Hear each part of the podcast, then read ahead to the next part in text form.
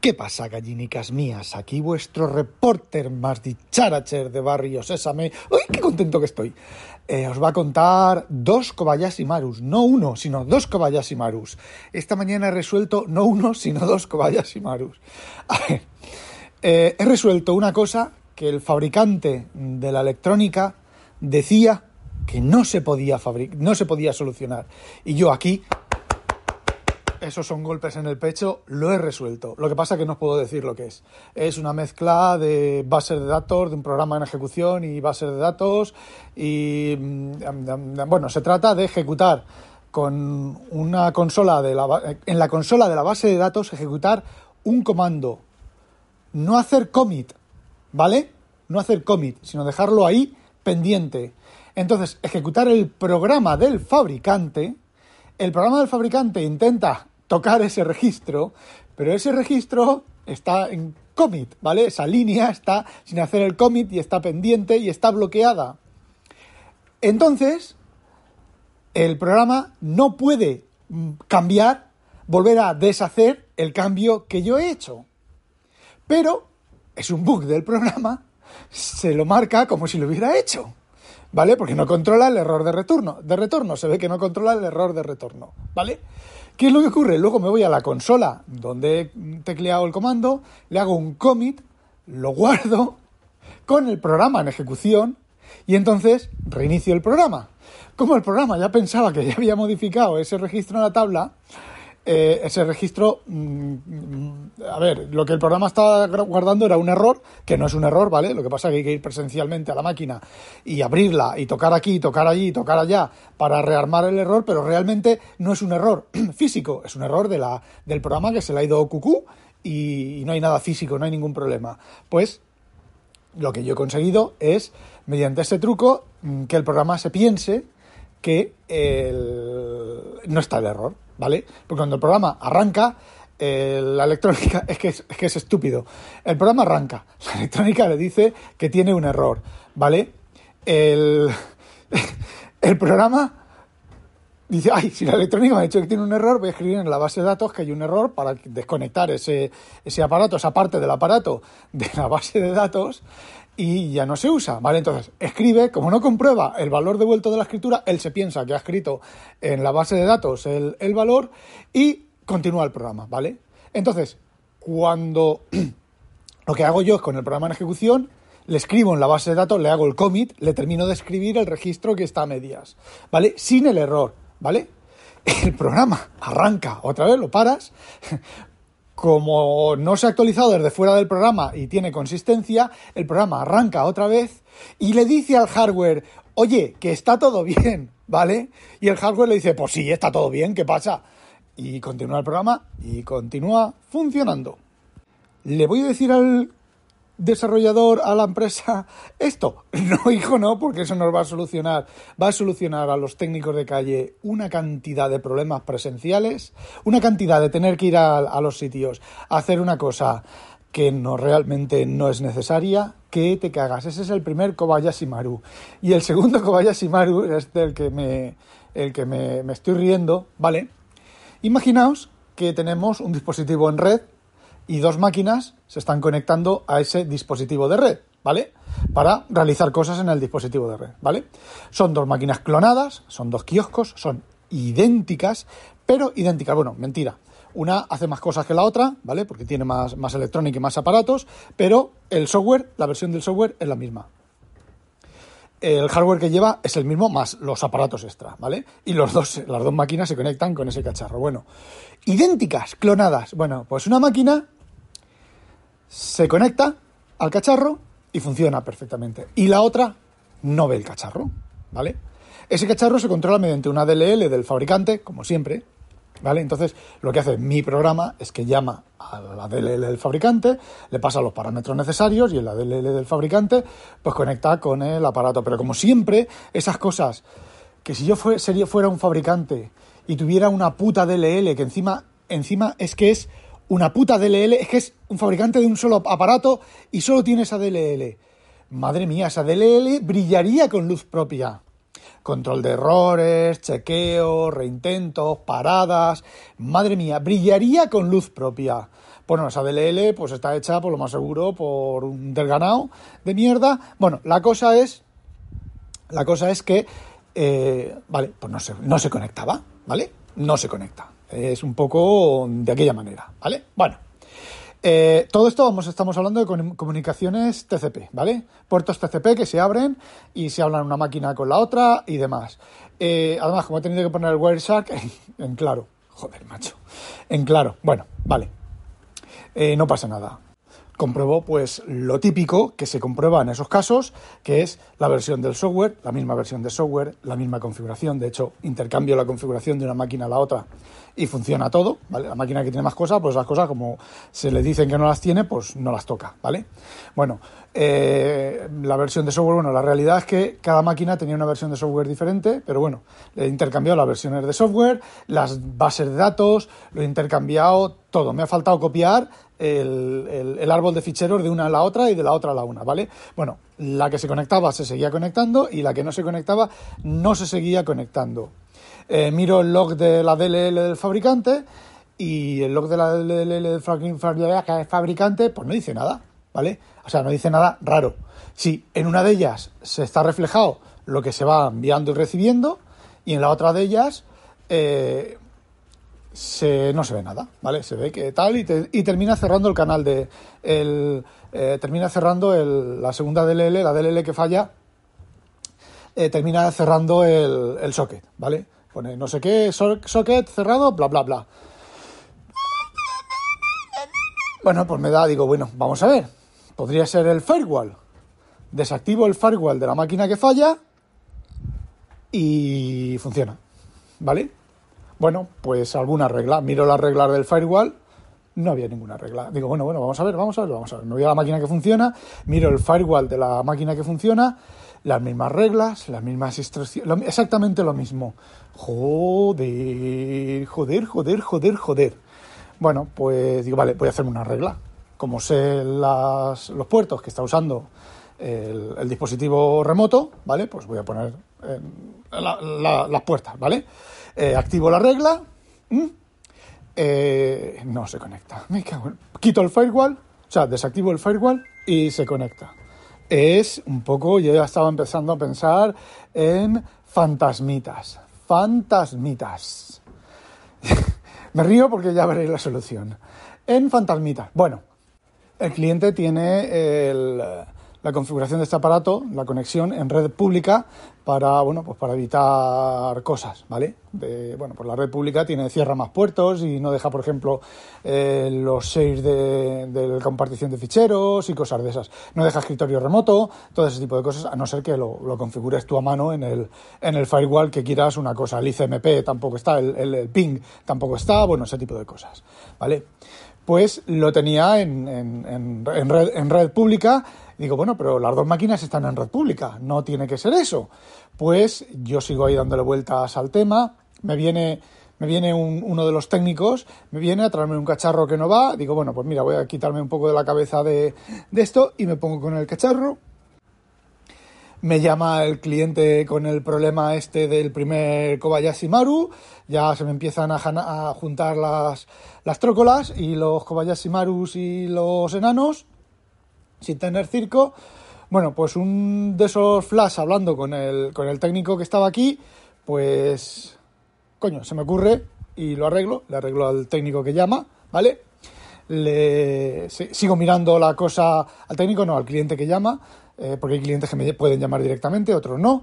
Eh, resuelvo el, tema, sigo hablando con el técnico que está aquí en, mi oficina, mirándole el cacharro que me ha traído eh, bueno, pues el cacharro que me ha traído, otro problema diferente, pero bueno, es que las impresoras Zebra hay que darles de comer aparte. Desde luego, os con la mano en el corazón, jamás, jamás, jamás, pero jamás de los jamases uséis una impresora de la marca Zebra en sistemas verticales.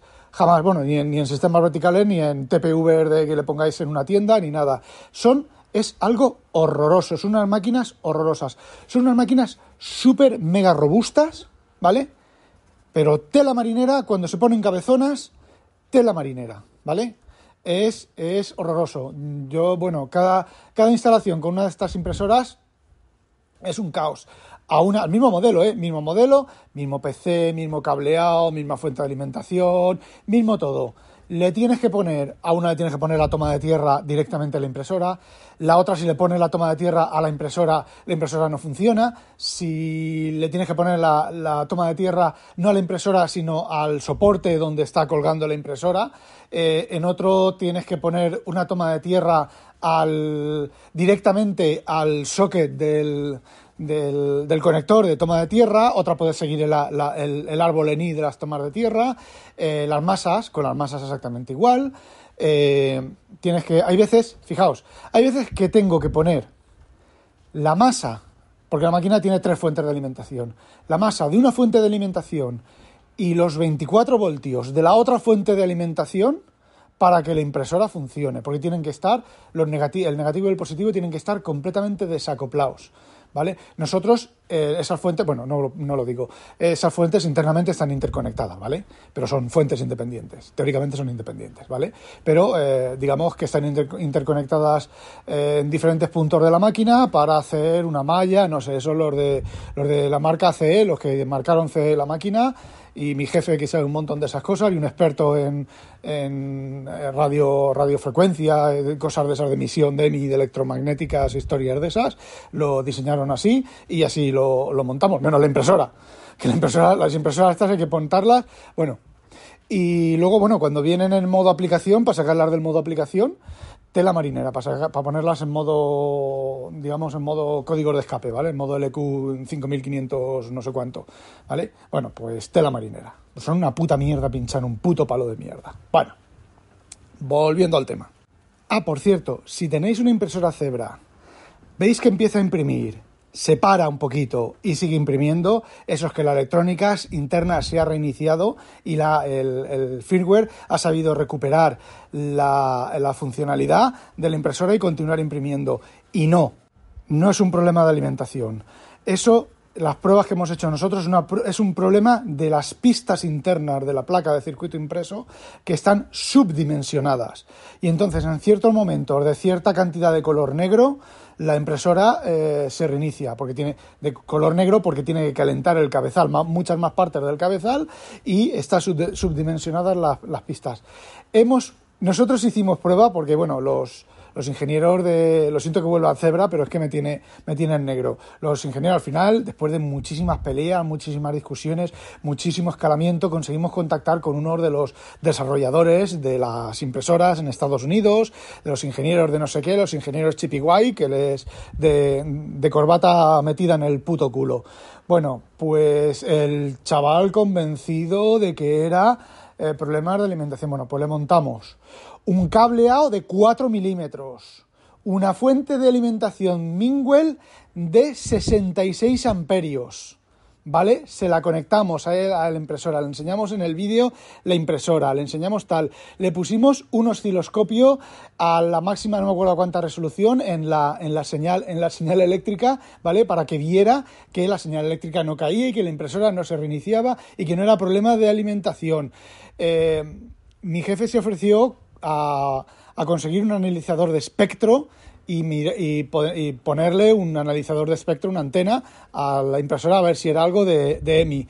Bueno, pues la única manera de convencer al chaval de que no era problema de la alimentación era montarle todo eso, una video, videocámara, ponerle poner un amperímetro, ¿vale? En la, la máquina, un shunt con, con, amperímetro, y entonces lanzar el trabajo de impresión, que era pues uno de los tickets que imprimimos nosotros, ¿vale? Pues un ticket normal de, de parecido al de una tienda, ¿vale? Que vas a comprar, ¿quieres el ticket? Sí, toma el ticket, ¿vale?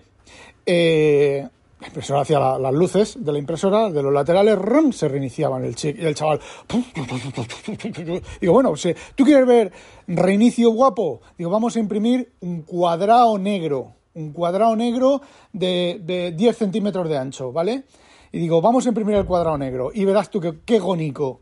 Bueno, pues me pongo a imprimir el cuadrado negro y la impresora se imprime. Pip, prr, reinicio, prr, reinicio, prr, reinicio, reinicio, reinicio y se queda pijolera, ¿vale? Se queda pillada el, cuadrado medio salir. Digo, digo, y ahora le levanto la tapa, le ponemos un termómetro en la cabecera del, en la cabecera del, de la, el asto de la, joder, del térmico, ¿vale? 200, no sé cuántos grados. Y digo, hasta que reviente. Digo, está ahí calentando el, el eso hasta que reviente y ya lo miraremos, porque tal, porque cual, patatín, patatán, patatón. Y ya mi jefe, todo socarrón y todo mala leche, porque yo estaba de una mala leche, yo no tengo esa socarronería. dice, anda, revisa, revisa las secciones de las pistas de no sé qué, de no sé qué sitio. Eh, no hemos vuelto a oír hablar del ingeniero, no hemos vuelto, vuelto a oír hablar de Zebra, no hemos vuelto a hablar de nadie, pero bueno, el tema es que menuda, menuda historia iba de, de Kobayashi Maru. Y ya no me acuerdo el segundo Kobayashi Maru. Ah, sí, vale. Entonces, bueno, pues vuelvo a mirar el firewall. Digo, no sé, están idénticos. Y el, chaval este que estaba, el técnico este estaba aquí conmigo para atrás. Y, y mirando y mirando y mirando, solamente funciona con el firewall. Y me dice, oye, va a ser, va a ser que hay otro, otra regla que está bloqueando y si una regla tiene prioridad de bloqueo, pues sí, vale, si una regla, si en un incoming, las de entrada, hay una regla de bloqueo, pues el, bloqueo está bloqueado, ¿vale? Aunque haya otras que permitan. Siempre se acepta la, siempre se aplica la más restrictiva. Y le digo, bueno, vale, pues mira, miramos, miramos, miramos, comparamos con la otra máquina, están todas las reglas todas iguales, están, no sé qué. Y me dice, Rafa, ¿por qué este icono, esta, esta línea tiene el, icono diferente. ¿Qué? A ver, lo tenía delante de las putas narices. Tenía el programa principal del kiosco bloqueado, bloqueado para todas las entradas y todas las salidas de puertos. Lo raro es que el programa haya funcionado porque el programa eh, sobre sí mismo también se envía y se recibe cosas y sobre otros dispositivos y otras cosas. Lo raro es como, bueno, pues estaba, tenía el bloqueo de los de las reglas. Lo cambio a permitir y oye, mano de santo. Y me pongo a escribirle al cliente un correo, ¿vale? Y el correo básicamente, bueno, ya hemos conseguido, después de varias horas de aquí de investigar y de comprobar y de tal, ya he conseguido encontrar cuál era el problema. Le digo, alguien bloqueó el programa, le pongo el nombre del exe, para las redes públicas bloqueó toda la entrada y salida de los puertos de las conexiones. Y puntos suspensivos. Y digo, ¿sabes quién fue, quién fue ese? Y cojo y le digo, yo. O sea, yo. al cliente se le rompió ese PC. Yo cogí uno de los PCs que tengo yo aquí de juguetear, porque no había otro, ¿vale? No había un tema de urgencia y se lo. No es lo que os conté la otra semana del del cliente de la copia de seguridad que lo conté en el, en el WinTablet, ¿vale? Es otra cosa, es otro, otro cliente diferente. Y cogí uno de los peces que tenía yo por aquí, porque mi jefe estaba en el quinto coño, y lo preparé y se envió, ¿vale? Un PC con los que yo había estado jugueteado, jugueteando. ¿Cuál había estado yo jugueteando? Pues bloqueando de la propio, mi propio ejecutable, pues para hacer pruebas y hacer cositas. Por eso me reía antes del Kobayashi Maru. Y ya para terminar, ya para terminar, os voy a hablar de mi escáner. no. El escáner está guardado ahora. Estoy ahora estoy haciendo, estoy procesando el resultado del escáner, que de los escaneos, que de la marinera, la de cosas que tengo ahí acumuladas. Bueno, antes, aunque esto se alarga un poco, os voy a comentar algunas cositas. No paro de oír, no paro de oír a los putos fanboys, más fanboys que pueda uno echarse a la cara, quejarse y protestar de Apple. Es la yo creo que es la primera vez que estoy oyendo a tanto, a tanto fanboy, a tanto mm, mm, defensor de Apple y el ecosistema de Apple y lo bien que funciona y lo bonito que es y lo gorda que la tiene la abuela y todo ese tipo de cosas.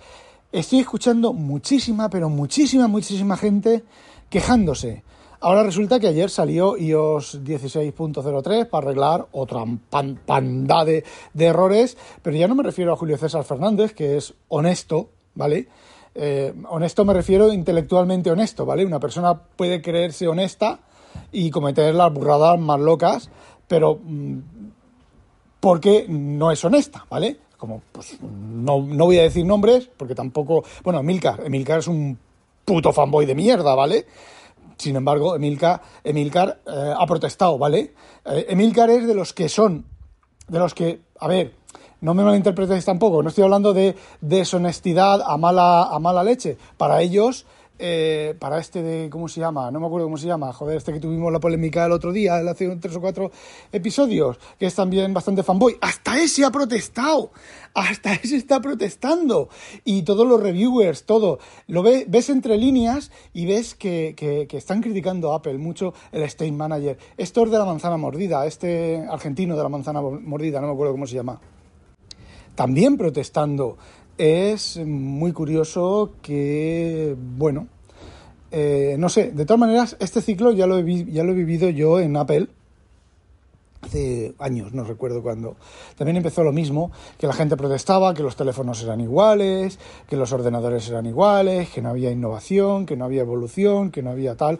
De hecho, la innovación con los M1 y los M2 y tal se ha acabado, ¿vale? Es lo que es, el M2 será un poquito más. El M2 será lo que es de hecho, el M2 es lo que el iPhone 13 Pro al iPhone 14 Pro, ¿vale? Eh, bueno, la gente, la isla, la famosa isla bonita, la isla bonita, pues ahora la gente protesta porque en horizontal la isla bonita molesta muchísimo más que el notch. Y ya veremos si las aplicaciones se actualizan, pero molesta, ¿vale? Molesto, molesto, cuando llegaba, tú le hacías a tu hermano o tu hermana esto de llegar y meterle el dedo en el ojo y decía molesto, molesto, molesto, molesto, pues molesta y bastante.